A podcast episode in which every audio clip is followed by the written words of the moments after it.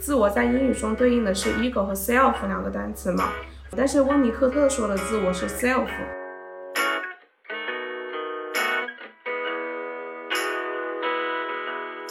有一层是为了避祸，有一层 他真的很积极，然后找到了自我的安定感吧。嗯。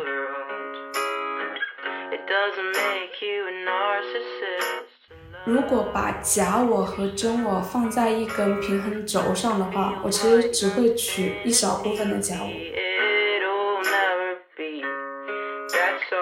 当本我有一个欲望的时候，希望全世界都要完美的来回应它，真诚一定是好的吗？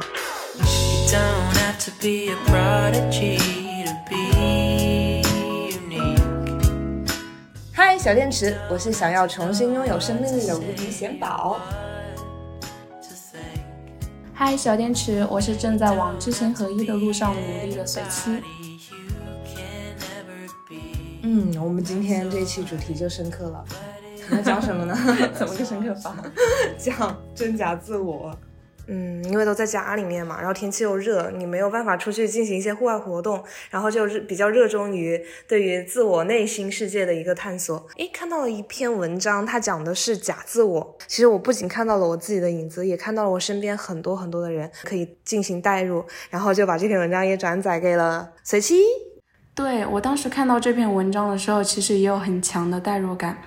因为疫情这几年，从我自己一个人在外面嘛。有一个很强烈的外在表现上的一个变化是变得很平和，嗯，就是没有太多的情绪起伏。以前可能就是跟朋友们啊，跟甚至是跟陌生人相处的时候，你当下有什么情绪的话，你是会及时的表现出来的。但是这两年这个及时反应反而慢慢的给消解掉了。我在韩国读书的时候，我的那些教授同学们。他们对我的感受应该也是这个样子的，就是永远也很随和，也很礼貌，但是你看不到情绪的变化。嗯，所以之前也有一个很熟悉的博士姐姐，她对我的一个评价就是像一泓平静的湖水。嗯，确实是，包括跟你三年前回来的时候，你刚准备去读研的时候的状态都差很远，感觉有一种一部分的生命力被抽走了的感觉，没有那么的鲜活和灵动了。但是，也更加的温和客气。对，因为还是当时经历过那一段挫折期之后，然后有一个很长的自我反省的时间，觉得是不是我自己的能力不够，或者说是因为自己做的不够好，所以就会放高了对自己的要求，包括对外的，面对人也好啊，跟人相处也好，都是给人舒适的感觉为主。嗯，这个是。起始点，但是慢慢的时间长了之后，反而有了一种跟世界失去了一种很真实的链接感。嗯嗯嗯。带入到这篇文章来说的话，它有个观点嘛，也就是说，假自我其实是跟文明程度相关的，越是社会程度高的人，拥有的假自我就是越多的。你的这个转变让我有联想到。当时在日本游玩的时候，接触到的一些日本人，包括之前看到了一个日本的街头小随访嘛，就是日本人在打电话的时候，你递给他任何东西，他都会接，无论是多么离谱的物件，比如说巨型奖杯，比如说丑娃娃，甚至还有马桶塞，就是无所不及，你能想象得到的，他都有展示过。然后究其他这个行为的根本呢，就是因为日本人是非常有礼貌，而且他不愿意麻烦别人。第像他第一个东西，他会默认你是有事情要找他帮忙，而且他在通话的过程中，他又不想麻烦到跟他通话的人，所以哦，他有两方面的不想麻烦别人，不想给别人造成负担，所以就在通话的时候就 什么都接。哦，能 get 到哎，就是如果是我的话，我也不会。至少下意识不会反应说跟电话那一头的人说你能不能先等我一下，我现在有事。即便觉得他接的这个东西很费解，也会一边打电话一边费解的举着东西，看看是不是需要他自己的帮忙。嗯啊，然后等电话这头的人先挂了之后，再来解决就是手上的这个东西。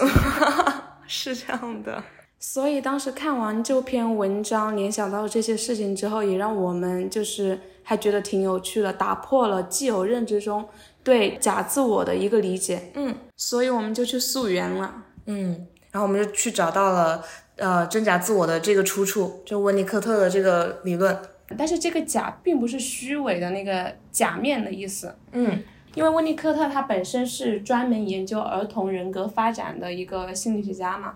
他提出了真假自我的形成，他觉得是从婴儿期开始的，而且主要是受妈妈的影响。但是我觉得我我会更想用最初的养育者这个词，嗯，因为现在社会啊环境是多变的，嗯。对对对，然后呢，他觉得真自我是小孩子从婴儿期开始，如果他每一次的需求都能得到一个及时的反应和满足的话，嗯，这个孩子他潜移默化当中，慢慢的就会形成真实的自我。这个是他本性的东西，对他每一次反馈都是出于他自己的需求嘛。我我是可以随时提出我的要求的，就是会更顺应自己。嗯但是反过来假自我是说，小孩子他从婴儿期开始，他每一次的需求得不到一个及时的回应跟满足，然后甚至有的时候还需要他去顺应养育者的需求的时候，潜移默化当中，慢慢的就会形成一个惯性，就是我是需要去顺应的。然后慢慢成长之后，他也会学着去通过调整自己来顺应环境啊，顺应自己的父母啊，顺应自己的朋友啊，或者社会环境。那我想到的就是真自我的话，会不会是就像小朋友啊，我今天不跟你玩了，我生气了，但是我第二天我想跟你玩了，我就直接跟你玩，这个就啊、嗯也有，但是在嗯。他的这个里面，其实真自我是更原始一点的，就是原始的欲望、原始的天性。对。那假自我的话，我能想到的就是，作为我来说的话，我可能就是毕业以后进入社会了以后，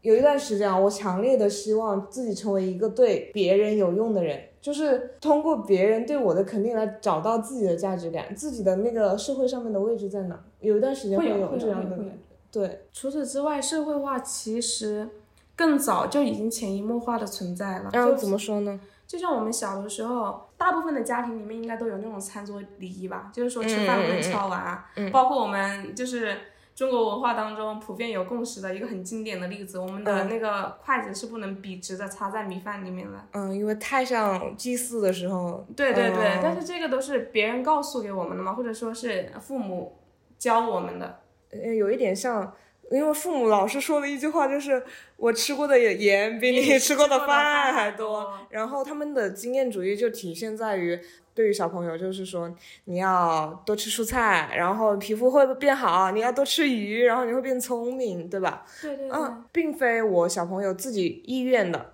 甚至我小朋友都有的时候都不知道为了什么，但是我就啊、自己去遵守了。对，所以这里的假自我其实说的是孩子从小到大他的这个成长轨迹，并不是完全自发的按照自己的意愿形成的，但是并不是说社会化就是个坏的东西。我觉得反而还挺好的。对对对对嗯对，包括我之前有看到一个热搜，还挺有感触的，就是有一个父亲他把自己孩子的一张试卷发到了微博上面，那个试卷有一道题是说，假如你是孔融的话，你会不会让梨？然后那个小孩子的回答是我不会让梨。嗯这个答案被老师画了一个大大的叉，但是这个父亲他把他发上来的原意，他不是想说想评判这个老师的判断是对还是错，嗯他只是困惑于说这个是我孩子的真实想法。我觉得这个故事跟真假自我也是能够关联上的，是因为比如说孔融让梨这个故事，它的真实性可考的话，孔融他是基于自身的一个品德，所以主动让出了让你这个。行行为对，嗯这是他真自我的部分。但是当这样一道题出来之后，面对这道题的孩子们，如果他本身不是这么想的，我内心想的就是我想吃梨，我不想让给其他的孩子。但是我们接收到的一个信息是说，一面教我们要诚实的表达自己，去做真实的自我。但是另一面，这个题又给了很明确的一个标准，而且这个标准是唯一的。我必须要让的话，可能孩子们自身也会产生一个混乱：我到底怎么做是对的？嗯，而且还回归到这个题本身，我觉得这个题的问题会更大一些，就因为它这是个主观题，它问的不是孔融，就是我们来判断说孔融让梨这个行为对不对？如果说是这样的话，我们我觉得价值体系是有一个判断的，他这个行为一定是美德，是好的，对吧？是我们推崇的。但是你问的是我呀，就是如果是我的话，我会不会让？那我就会有自己的能动性了。这个选择权是在我是在这个小朋友的话，他怎么选择，我觉得认为都是对的，无论他让还是不让。然后呢，在这个关于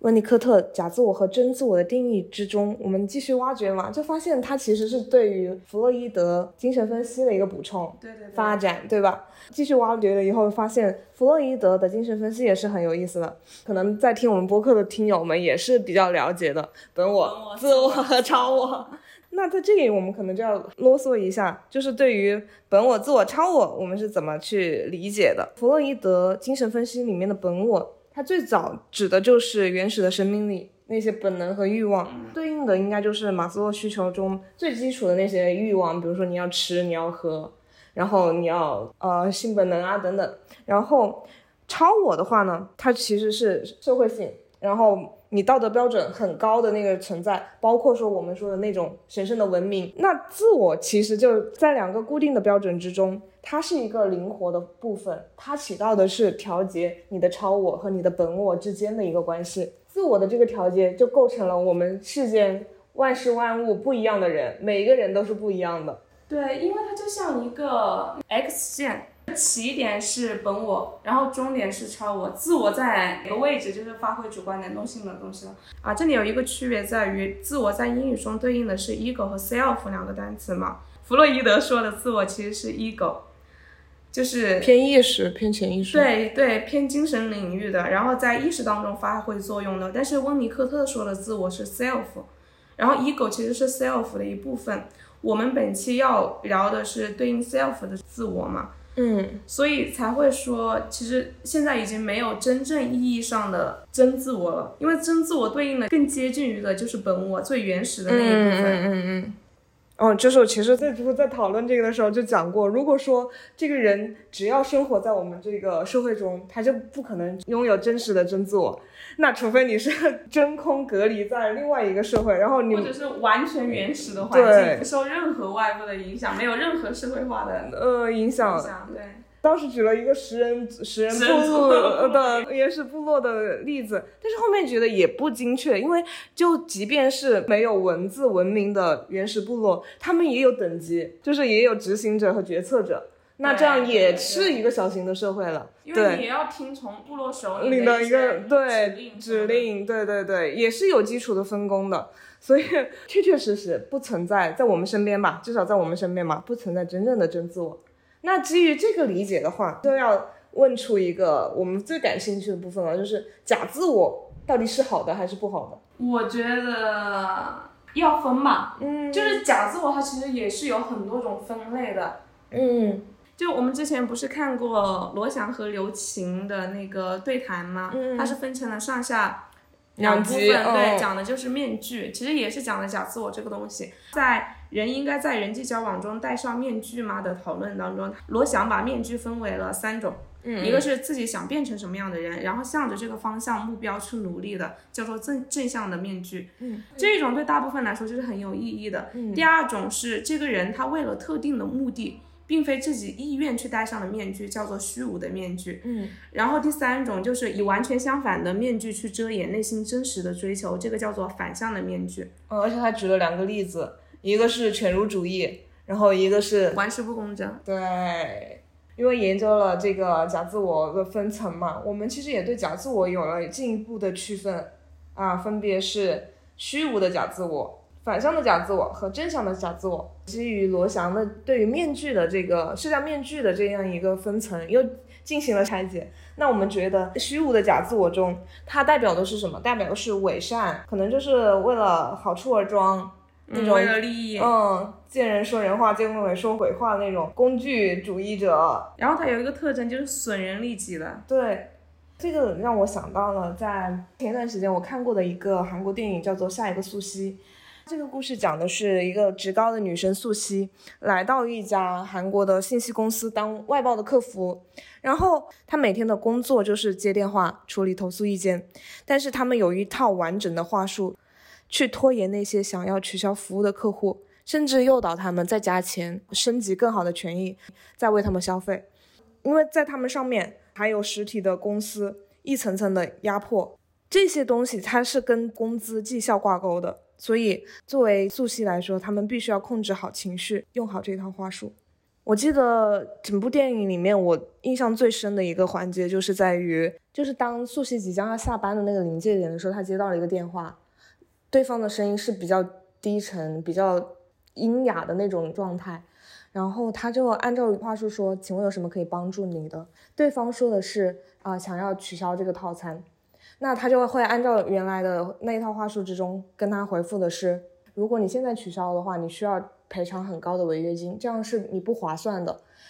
那对方只是说，即使是赔偿也没关系，我现在我现在就想要取消。然后素汐继续说的是，大概七个工作日以后再给你回复。那边的声音短短的停顿了一下，回复他说，我的孩子去世了，能不能今天取消？素汐回答的是，你需不需要更换其他的套餐？那边的声音吸了一口气，把这个电话挂断了。在素汐停顿的这几秒钟。他有作为他人的动容的这一部分，但是他依然遵循着公司教给他的这套话术，把自己完全变成了一个 AI 流程化的一个机器人。所以，我在这个他作为客服的这个场景中，他套上了这个虚无的假自我的这个客服的这个场景中，他已经泯灭掉了自己的人性，然后只遵循了利益至上的这一个公司的考核制度吧。嗯。虽然这么问感觉有点不合时宜，但我有点好奇的是，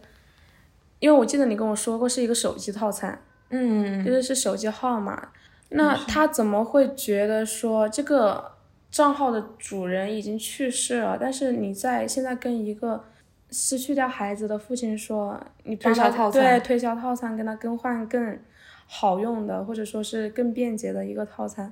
他能够得到他的允许是吗？那也是因为这个是经过人的思考的，但是在那个话术里面，它的流程已经走到这一步了。如果说几个来回以后还是要更换套餐，就已经到了推销的步骤。就是没有听他在说什么，或者听到了假装没有听到，继续按那个流程。作为人性，你一定知道已经没有人在用这个套餐了。但是你作为程序化的流程的这一步骤，他已经拒绝了三次，他想要立刻完成，那就已经到了推销的这个节点了。所以在这个过程中，我说的没有 AI 的，因为像客服他们一般所有的客户来电都是有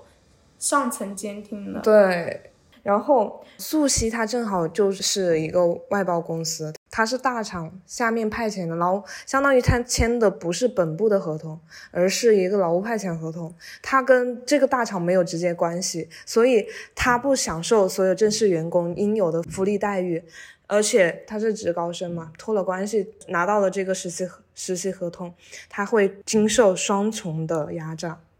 然后除了客服的视角以外，其实还有一个就是感觉就是客户的视角。我相信大多数的人都应该经历过跟客服。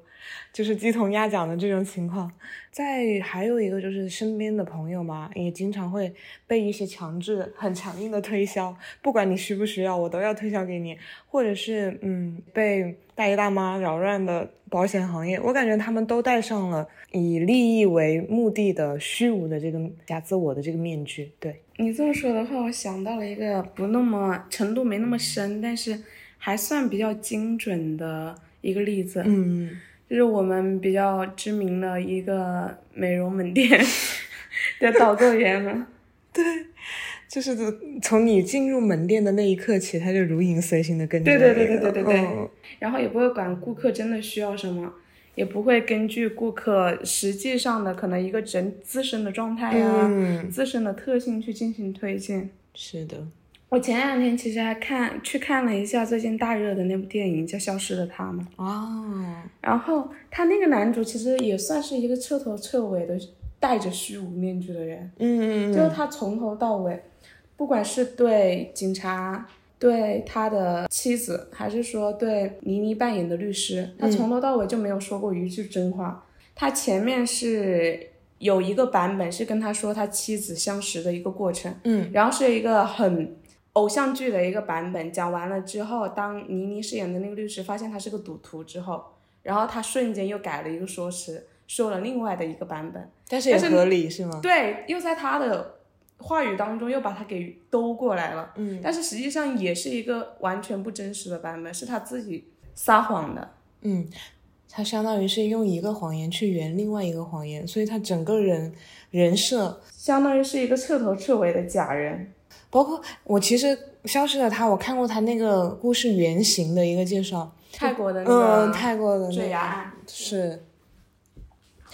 那个故事里面的她的丈夫于晓东，怀抱着一个想要跟她结婚的这个目的去接近这个女生，所以她的条件和她拟造的这个背景完全于适配于这个女生，然后打造出了一副非常深情的面具，一直跟她说我要跟你在一起，然后我要跟你结婚。因为原故事是这样的，何非也是，就是朱一龙扮演的男主角嘛。嗯嗯嗯，他一开始因为知道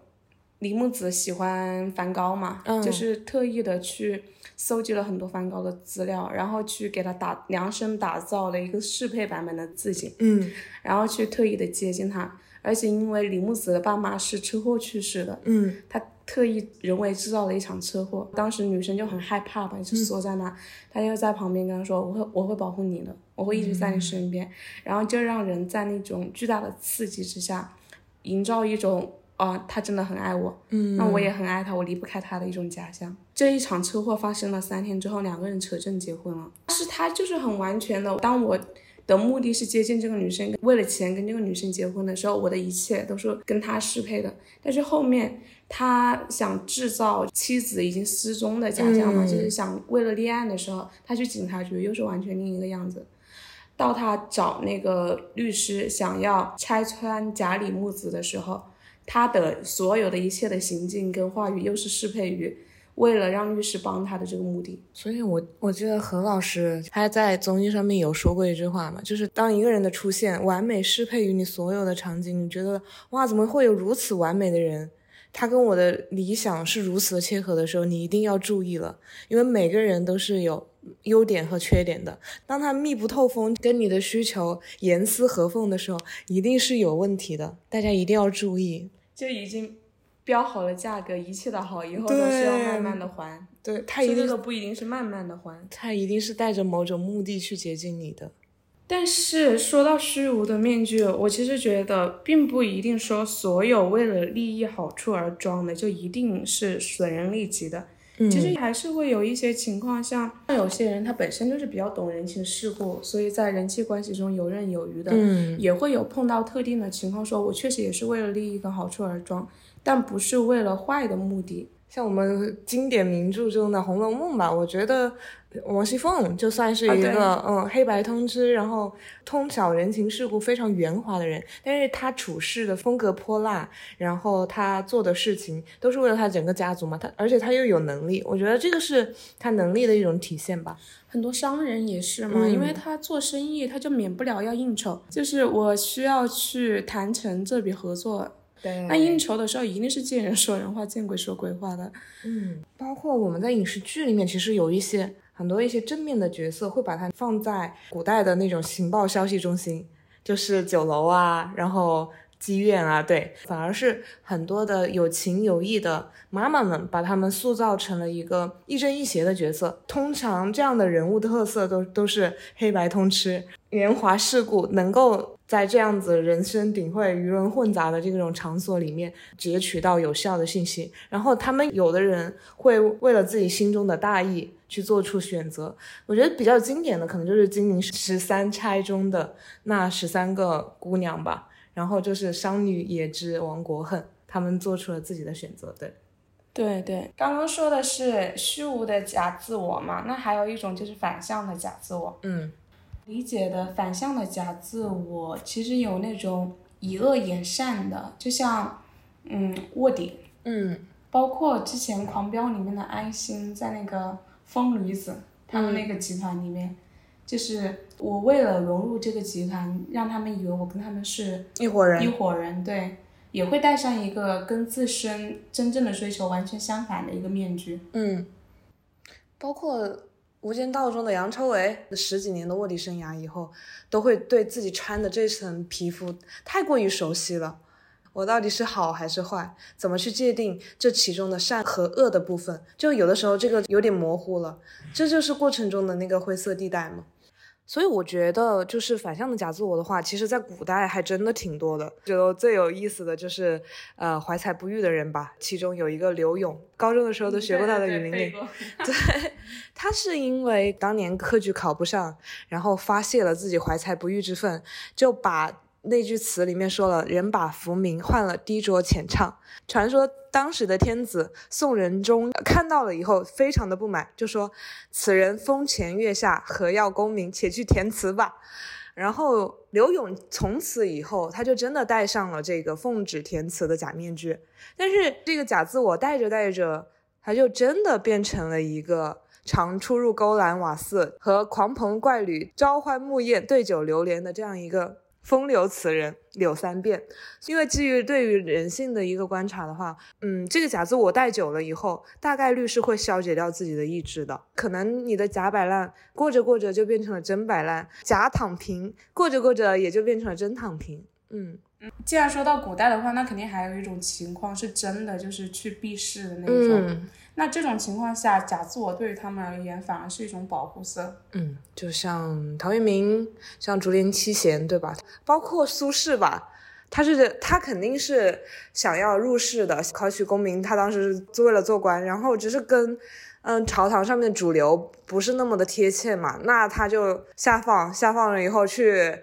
呃，乐于田野，然后去品尝美食。我觉得在那个假自我里面，它是有一层是为了避祸，有一层他真的很积极，然后找到了自我的安定感吧。嗯，对。所以在这个层面上，我觉得反向的假自我。它的走向能够走到往好的方向还是往坏的方方向，主要还是根据你这个人的你是能否坚守你自己本心的那个力量。不能坚守，你可能就躺着躺着就躺平了，然后也有可能就能卧薪尝胆，最后得到你自己最初的那个目标。对，但都说到这个了，我就不得不提一下，就是我们大学时候看的那部韩国的电影《新世界》，还记得吗？嗯。因为既然要说这种反向的面具，拿卧底来举例的话，我们影视作品当中能够看到的形象，大部分还是能够坚守本心的。对。但是反向的面具，它有一个弊端，就在于你戴久了的话，戴着戴着就很容易忘记了自己最初的那个初心。对。像《新世界》里面的那个男主，他就是他本来是警察派到黑帮去的卧底，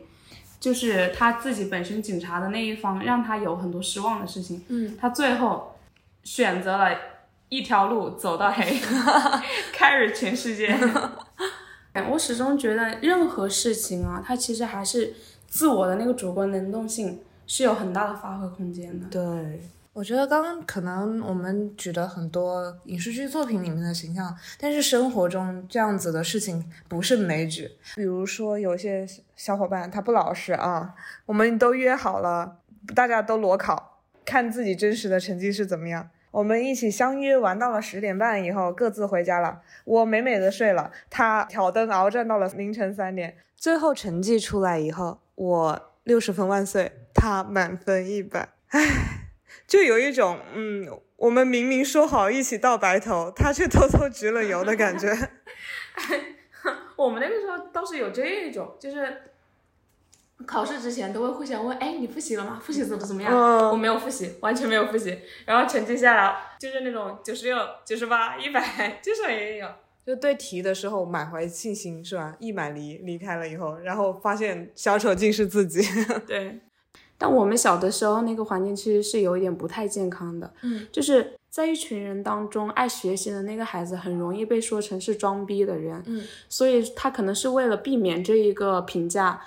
就是会不在那个大环境里面显示出自己爱学习的样子，所以就回去再学，也会有这种情况，减少自己的那种独特感。其实某种意义上也是为了融合那个环境，去遮掩他自己其实是想学习的。对，所以我觉得这种也算是符合一种反向的假自我的。但是反过来，难道说别人装逼的那个人他就不是反向的假自我吗？其实那个反向的假自我里面不是也有一个就是犬儒主义跟玩世不恭的一个。定义嘛，嗯，这一种它是带一点愤世嫉俗的那种色彩的，就是我明明内心想要实现跟渴望什么，因为一些原因我做不到，所以我也不希望别人去做到。对，因为在学校的那个评价体系中，成绩一定是大家都想要追逐的东西，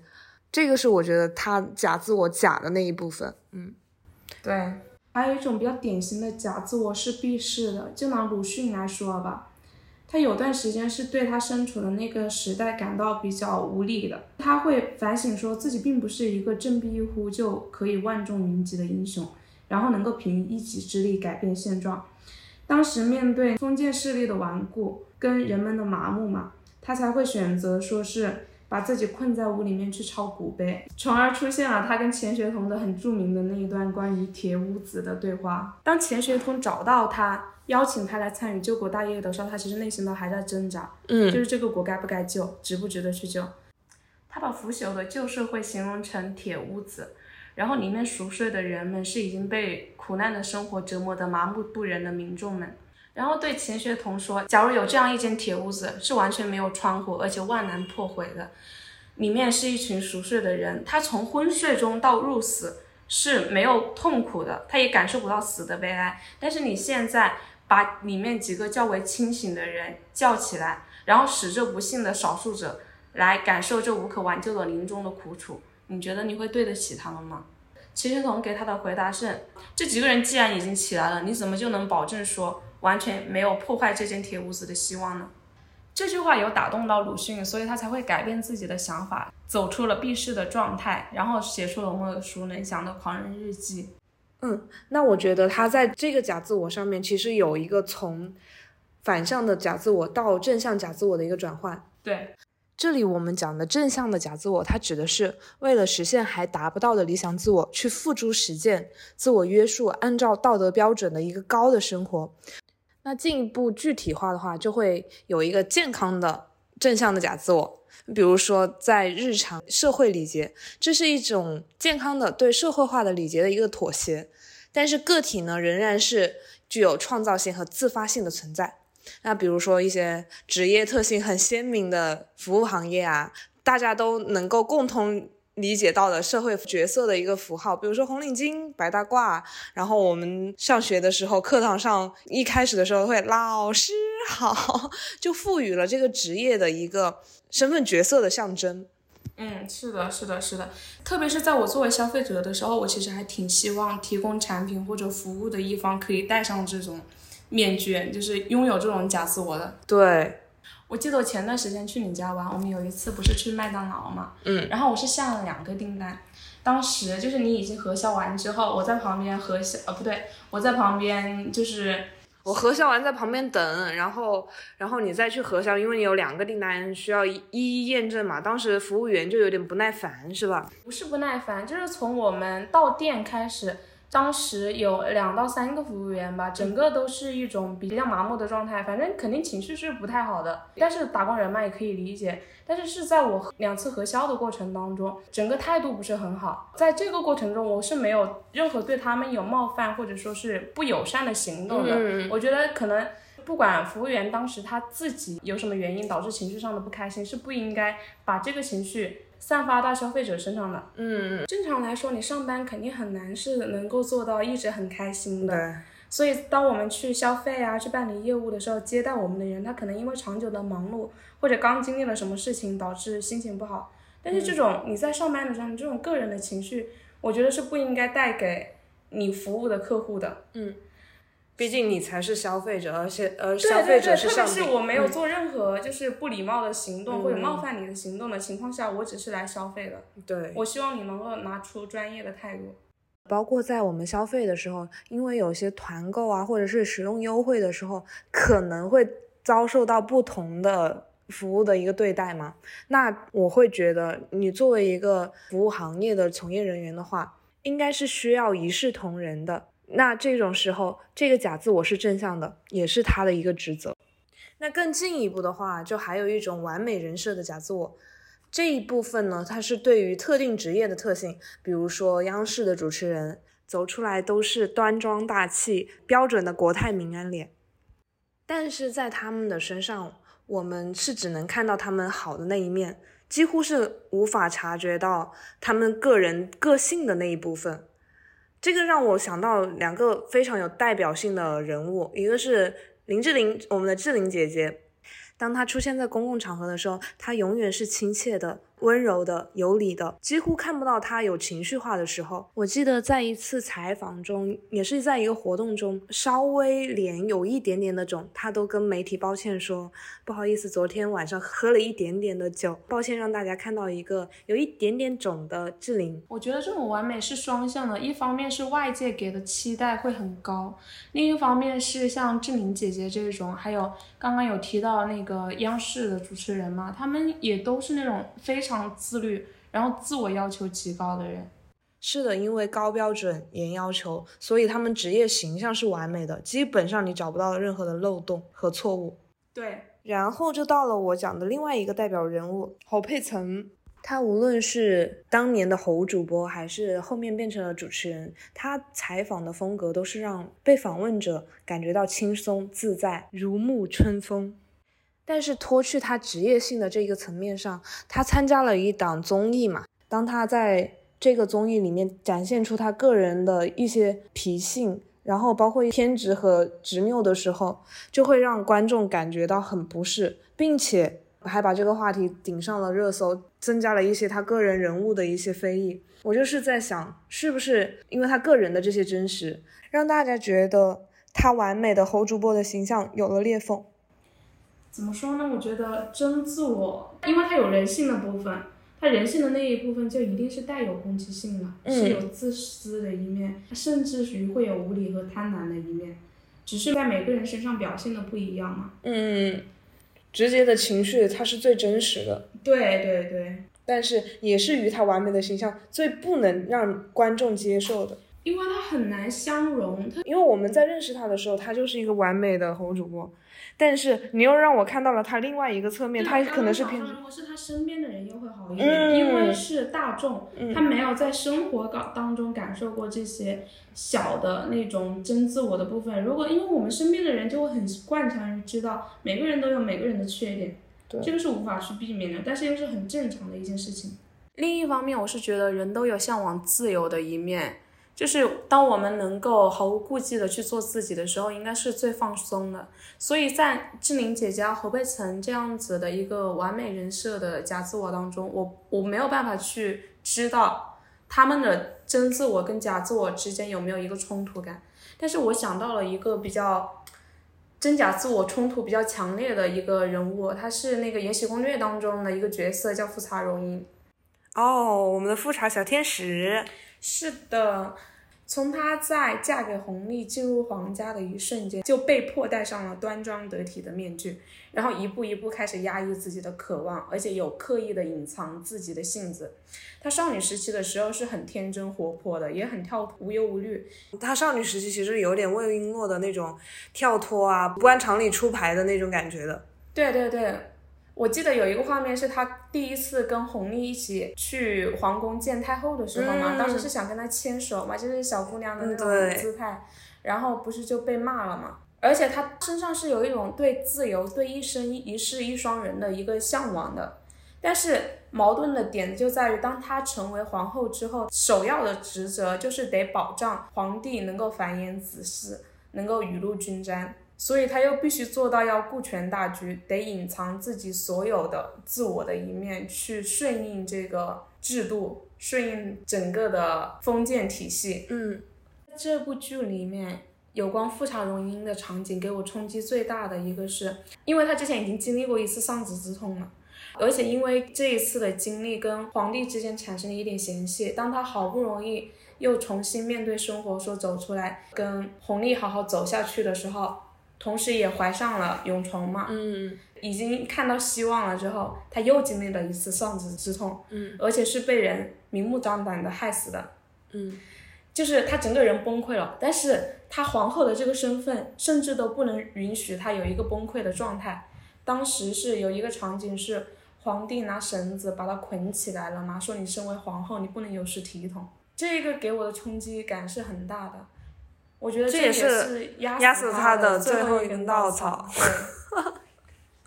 对，所以才会导致他最后在绝望之中选择了自我解脱。嗯，包括到最后，他都在说：“我以后不要再当这个皇后了，我只想做富察容音。”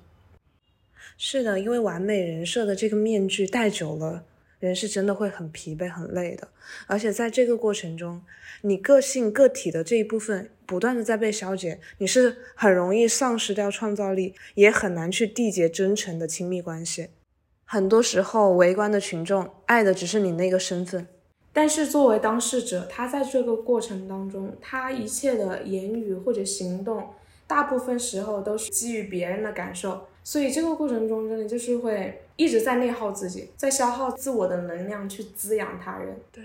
而且在我们筹备这一期选题的时候，嗯，我们也发生了一个天后的陨灭嘛，就是。Coco 抑郁症离世的这样一个消息，当时我们也挺沉重的，有想过要不要在这个环节中提一下他，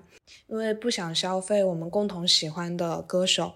经过一些斟酌，我们还是希望说在这里提醒一些道德标准极高，然后永远想给别人带来舒适，永远想给别人带来正向能量，却有可能会消耗到自己的这样一种微笑抑郁症，一定要警惕。有的时候我们会误以为，就是这种会时刻在意他人的感受，想给他人带来舒适感的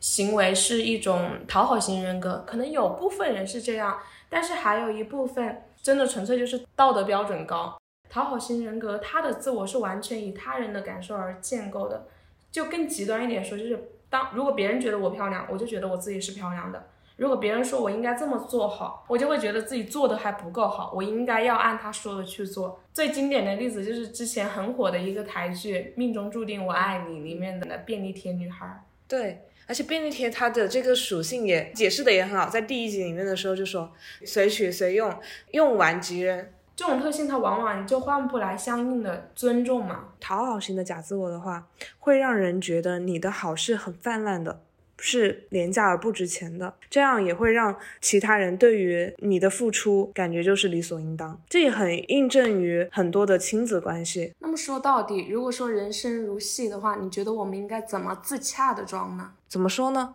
因为我们每个人离最高的理想标准一定是自己要言行一致，要知行合一嘛。但是我觉得世界上能做到的人是非常非常少的。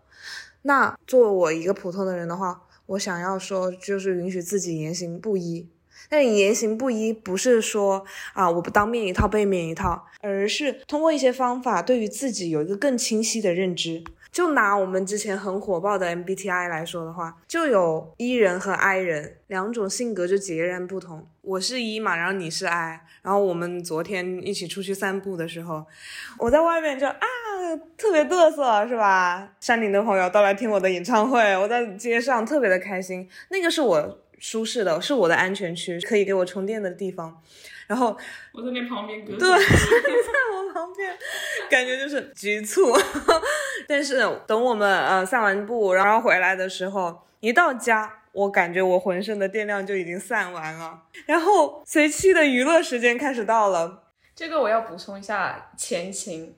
因为贤宝是昨天到的长沙，然后我去接他之后，特意带他去喝鸳鸯咖啡。然后回家了以后，因为在一个熟悉的环境里面，身边是。最信任的人，嗯，所以我那个状态是你本身整个人就是很放松的，就像，假如啊，我我们在那个店里面的时候没有其他人，只有我们两个人，嗯，我也是很自在的，对，我可能也不是那样子的一个状态，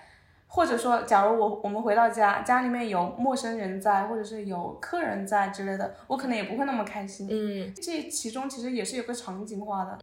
对，所以回到刚刚你问的那个问题。要怎么自洽的装？这里我们讨论的那个言行不一，就是要允许一个人在外面和在家不一样，然后在不熟的人面前和在好朋友的面前不一样，因为这些对外的假自我，它也是出发于一个好意和社会性的礼节。然后我觉得自洽就是你要了解自己更适合于哪一种充电方式。对，但是允许自己言行不一致的前提，肯定还是不损害他人的利益。嗯，那当然。然后，如果有更高一层的追求的话，就是知行合一，这也是我正在努力的方向。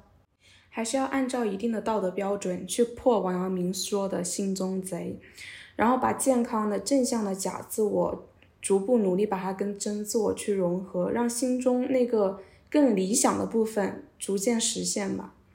嗯，那这个心中贼你指的是什么？呃，就王阳明他讲过一句话：“破山中贼易，破心中贼难。”嗯，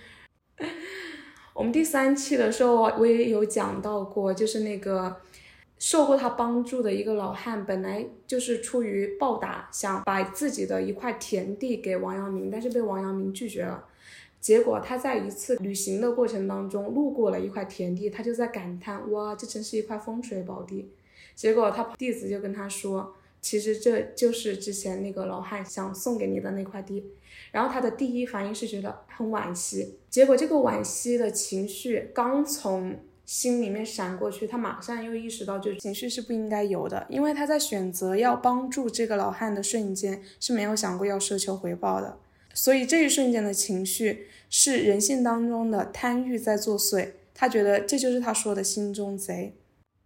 是的，在这个故事里面，我能感觉到王阳明对自我道德标准一是非常的高，自觉自查的能力非常的强，他能够敏锐的捕捉到那一瞬间的想法是不对的。结合他的阳明心学来说的话，其实也是一个格物致知的过程。他在反复调教训练自己的这个过程，把他的认知和他的行为逐渐合为一体。从我了解的这个程度上面来说的话，是有一个人真正的达成了知行合一，把自己从非常普通的人训练成了雅圣，那就是曾国藩。他一身上着，靠的就是肯下笨功夫。他出身平平，资质也很平庸。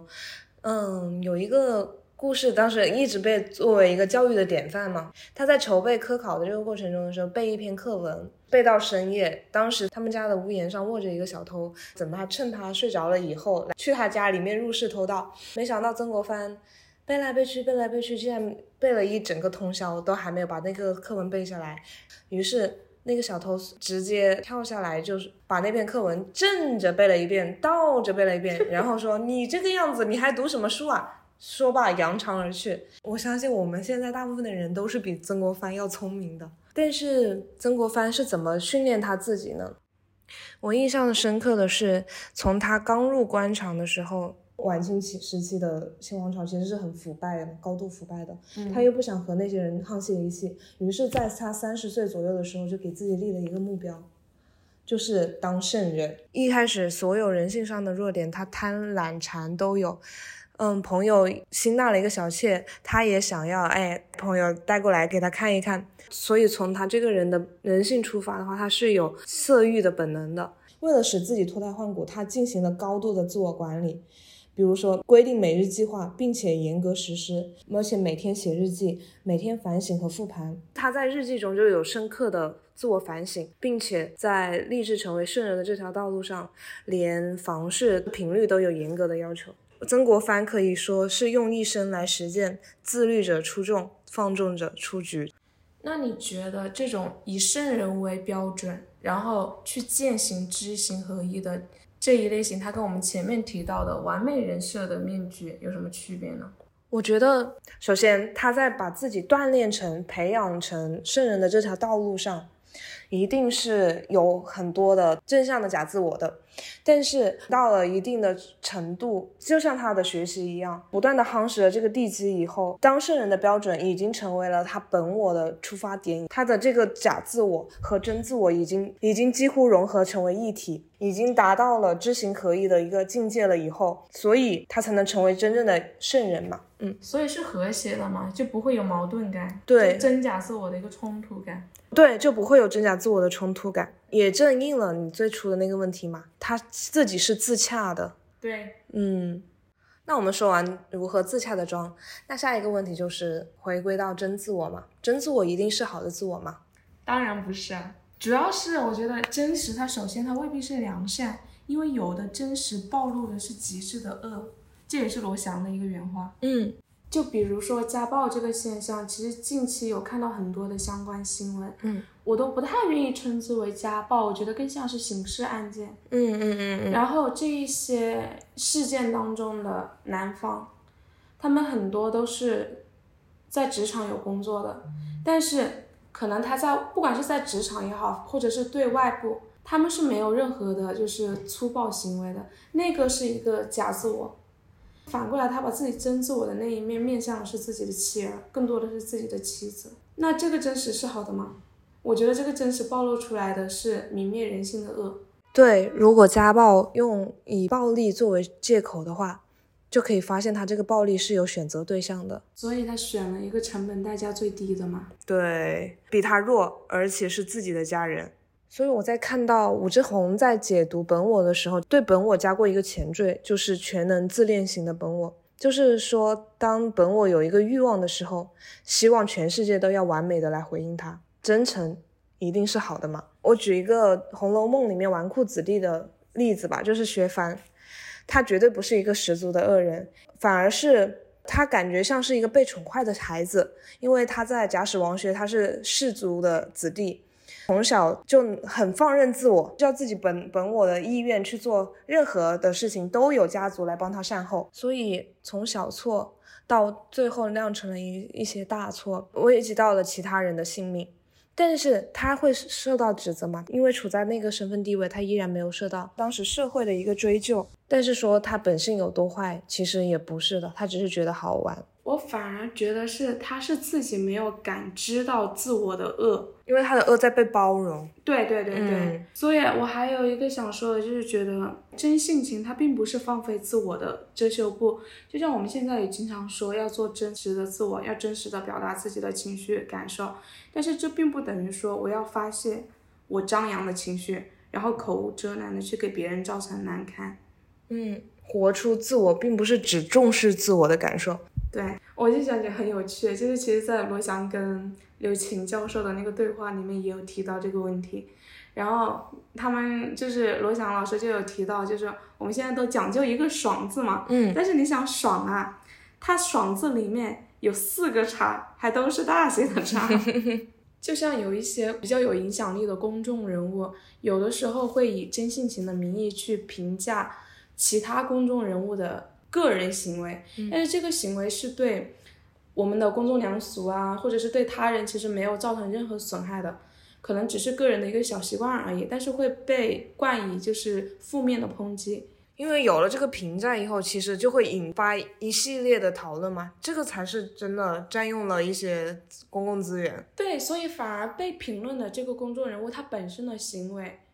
不会造成任何负面的影响，但是反过来评论他的这个人的行为会给他带来实质性的伤害，不仅是这一个人的伤害，而且是做过这个行为的其他的一系列的人都会有一个恶意的评价在这里。如果慢慢的，如果恶评，对，或者是对恶评如潮嘛，这个还是看扩散的程度。如果是那种没有遏制下来的范围比较大的，你慢慢的有可能会形成网暴，放纵自己的真自我。其实就等于放飞自我了，这个坏处是显而易见的。那么我们要怎么样去体会真自我的好处呢？我觉得还是要进行一个正向的假自我的一个管束之下的真我的一个发言。我觉得这个会是能够完全体现出真我的一个好处。呃，就是最明显的，可能就是以我本位的思考方式能够带来的一些好处吧。比如说，就是会重视自己的感受，并且有极强的一个自主性，会对外在的世界有自己的一个判断，不会轻易的被其他人动摇。然后第二个可能就是更容易跟别人建立起一个亲密的关系。对，嗯，他因为他是开放的。而且他更多的情况下，他的情绪是外放而不是内收的，那就会让，就会让他身边的人体验感是很舒服的，因为我不用小心翼翼的去观察说他内心在想什么，嗯，他真实的情绪是什么样子的，嗯，会有一个很自在的感觉吧。而且我记得有一句话叫做“天才在左，疯子在右”，能够遵从本心，真实做自己的人，也往往更有创造力。而且很勇敢，不会有那么多的顾虑和权衡利弊。真的想做什么，他会遵从内心感觉直接去做嘛？嗯，所以为什么会形容初生牛犊不怕虎呢？啊，对。然后最后一个既是总结，我觉得也是给大家的一个寄语吧。你认为我们应该怎么平衡假我和真我呢？如果把假我和真我放在一根平衡轴上的话，我其实只会取一小部分的假我，嗯，就是。前面有提到过的那个健康的正向的假自我部分，还是需要，我觉得还是需要按照一定的道德标准，就是在社会礼仪的那个范围内去实现自己的真我的部分。嗯，在关于假我和真我的讨论之中，这个平衡之法，我会更加偏向于真我的这一部分。其实这个原因就要去找是到底是什么让人变得狭窄，什么让人变得更丰盛。我会觉得从本心本我的这个最原始的这个欲念出发，人是最有生命力、最有创造力的。当你在做你自己真正想做的事情的时候，你会达到一种心流的状态，就是你你感觉不到时间的流逝，你整个人的精神是相当充盈和快乐的。而超我就是假我，更严重的程度是达到了一种脑瘤的状态。那个高高在上、很有道德约束感的超我，管控了我内心的这个部分，也就是我的心为形意。那陶渊明《归去来兮辞》里面不是有一句话吗？心为形意和行为心意，我想要达到的就是行为心意吧，让我的身体为我的内心去工作。我格格不入的脾气所以我的结论就是，我想要心流而不要脑流。嗯，那大家如果有任何意见，都可以在评论区留言，也可以通过邮箱给我们传递远方的信件。同时，如果喜欢我们的播客，也请多多订阅、点赞、转发，分享给你认为需要的朋友。大家也可以前往爱发电和同名公众号为我们发电打 call 哦。公众号随播客更新会出本期讨论话题的衍生文章，也会有更多节目制作背后选题内容和讨论，还有停电时间播客推荐的电子书和学习资料分享，敬请关注。像我这样的